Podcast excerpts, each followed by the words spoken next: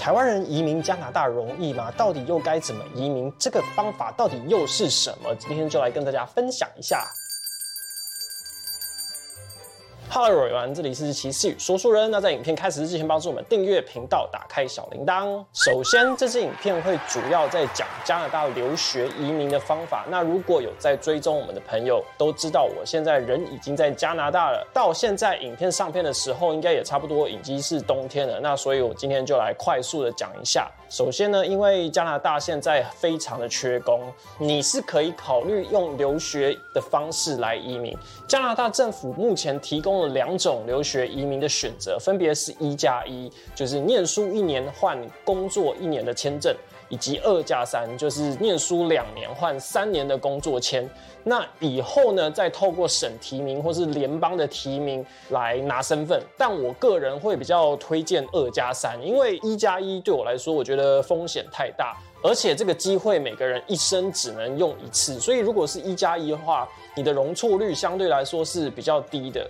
那我们就先来讨论大家比较在意的花费的部分。加拿大目前就我的研究来看，是五眼联盟的成员当中最容易移民的国家，在这里面的价格上也相对上是最便宜的。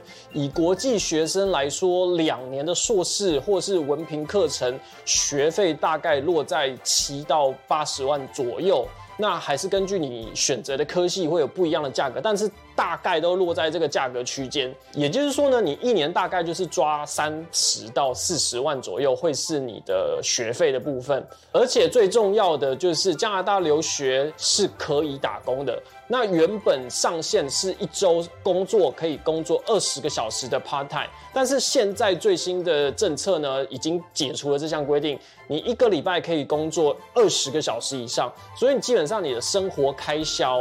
还有那些花费零零总总，你是可以靠打工去解决的。那接着讲到科系呢，科系这个选择可能就会影响到你之后移民的选项。比较保险的做法是，你还是要选的科系是你有兴趣的，同时呢，这个科系还要是这里高度需求的职缺，符合这两个条件会比较保险的。以我来说呢，我的学术背景都是跟体育有关。我是在台湾念完硕士才来加拿大的。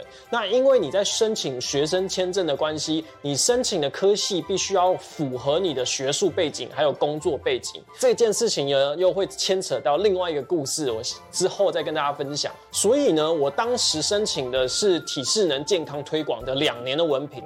后来我入境加拿大到学校报道了以后，才很紧急的改成了。一年的自闭症与行为科学的证书课程，那当然，因为我在台湾念的是运动教练科学研究所，所以有符合教育相关的背景，这也是为什么人家愿意让我很临时的转系的原因。所以很多人其实都是在这边念两年的一年证书课程，然后再换三年的工作签证。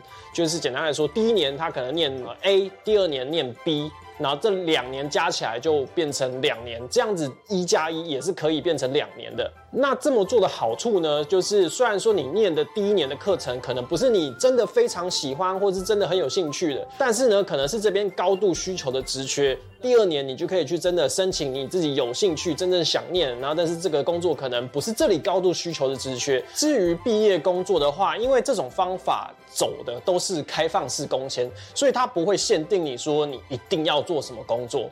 那当然，某些限定的行业呢，在之后你想要申请移民的某些项目中会有一定的加分。也会更快的拿到身份，比如说什么，比如说是护理师啊、工程师啊、社会服务工作者这种，这种通常你在拿到永久居民的速度呢，都会远比其他的行业来的更快一点。但是呢，移民的申请项目每年都在变。那个职缺也是每年都在变，所以如果你是现在才看到这支影片，你可能要去查一下现在的政策走向，跟你想去的地区或者是地方有没有这种高度相关的职缺，你可能要简单的做一下功课。那之后呢，我会再跟大家分享一个我当时申请学签到底有多坎坷的故事。那各位观众，如果你有任何在加拿大留学或移民相关的问题呢，都可以在下面留言告诉我。我们就下部影片见，拜拜。